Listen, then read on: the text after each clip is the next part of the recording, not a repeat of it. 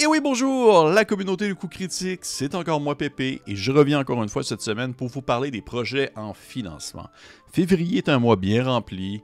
J'ai à chaque année, il y a des créateurs qui se réunissent pour lancer des projets de zine, de jeux de rôle, des projets qui sont souvent hors normes imaginatifs, qui vont sortir des sentiers battus en proposant un visuel, des thématiques ou même des règles qui vont aller à contre-courant de ce qu'on est habitué de voir euh, sur le marché.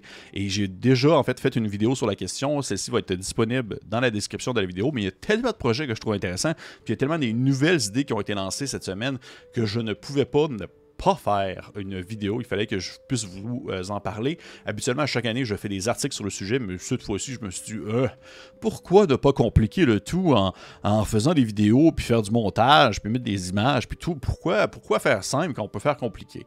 Fait que, hey, sans plus attendre, on commence avec Bûcheron et Loup-Garou, un jeu de rôle québécois conçu par Alexandre Poitras. Laissez-vous transporter à l'époque des canaux volants, des loups-garous qui rôdent sous la pleine lune et des sasquatchs qui se cachent au creux de la forêt. Parmi les colons apeurés par les histoires du diable s'élèvent des aventuriers prêts à emprunter des sentiers inexplorés. Je suis très très content de voir le projet de Alexandre se concrétiser puisque j'ai déjà eu une entrevue avec lui il y a de cela quelques années où il était venu sur la chaîne me présenter Bûcheron et Loup-Garou et de le voir euh, continuer dans cette avenue-là, de le voir tenir ce projet-là à bout de bras et de vouloir le mener à terme lors d'une campagne de financement, je trouve que c'est vraiment tout à son honneur.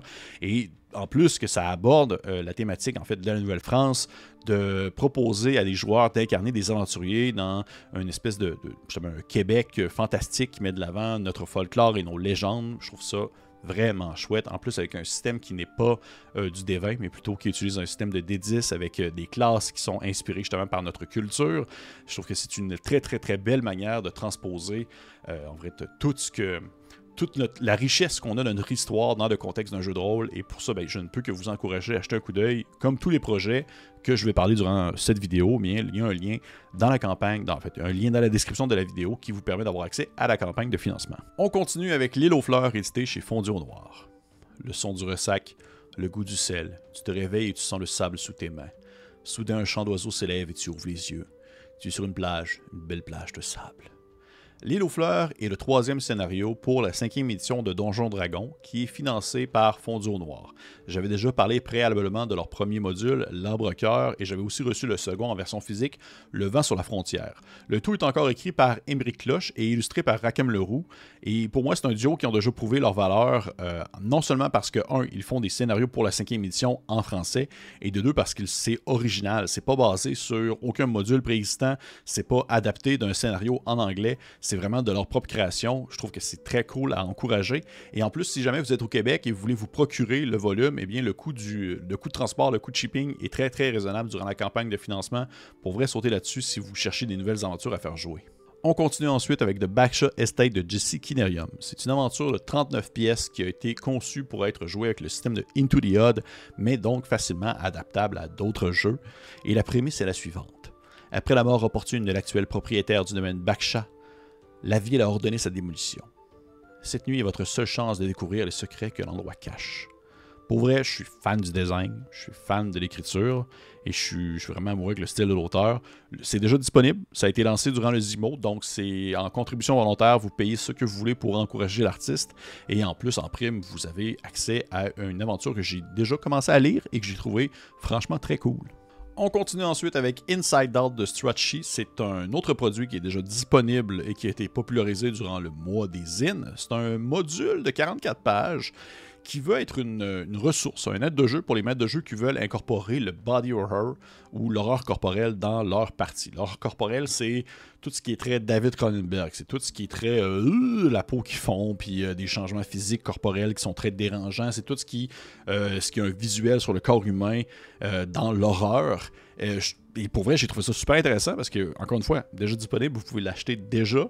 C'est visuellement très intense j'ai trouvé ça vraiment, vraiment euh, euh, enrichissant parce qu'il y a aussi une introduction au genre du body horror. C'est pas du tout pour tout le monde, mais c'est vraiment constructif. C'est exactement le type de produit que j'aime me procurer parce que c'est un, sous-genre que j'aime exploiter aussi dans mes parties. On glisse ensuite jusqu'à Ziggurat of the Blood God de Sharktopus Game, une aventure de niveau 4 qui a été conçue pour, à votre choix, OSE, Morborg ou DCC. Moi, je ne vous dirai pas lequel que je vais prendre, mais je pense que c'est assez facile de deviner. La prémisse est la suivante. Au fin fond de la jungle, loin des terres civilisées, se trouve un ancien temple dédié à un dieu oublié depuis longtemps. Vous serez confronté à des horreurs indicibles, des pièges mortels, des énigmes et bien plus encore.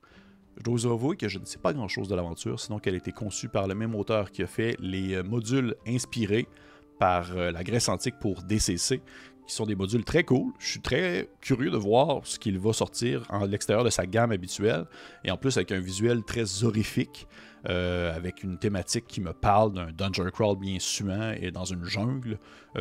C'est tout, tout pour piquer ma curiosité. Et on conclut le tout avec Butterfly Dice de Marco Serrano.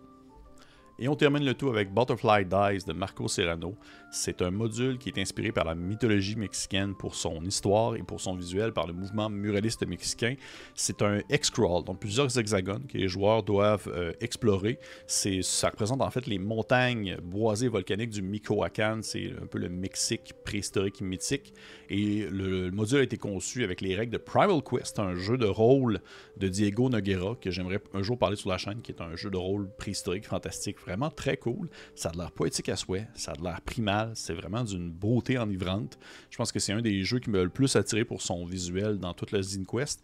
Et c'est ce qui conclut cette vidéo. Hey, j'espère que vous avez apprécié mon survol. Euh, j'ai vraiment été pigé un peu partout, des choses que je trouvais intéressantes, euh, qui, vont toucher un peu vraiment tous les sujets. S'il y en a là-dedans qui sont venus vraiment attirer votre attention, dites-moi en commentaire, je suis curieux de savoir. S'il y en a que j'ai pas nommé, que vous avez apprécié, mettez-le aussi en commentaire, j'aimerais ça le savoir. Tous les projets dont j'ai parlé sont disponibles dans la description de la vidéo. Et pour les autres, on se dit à la prochaine.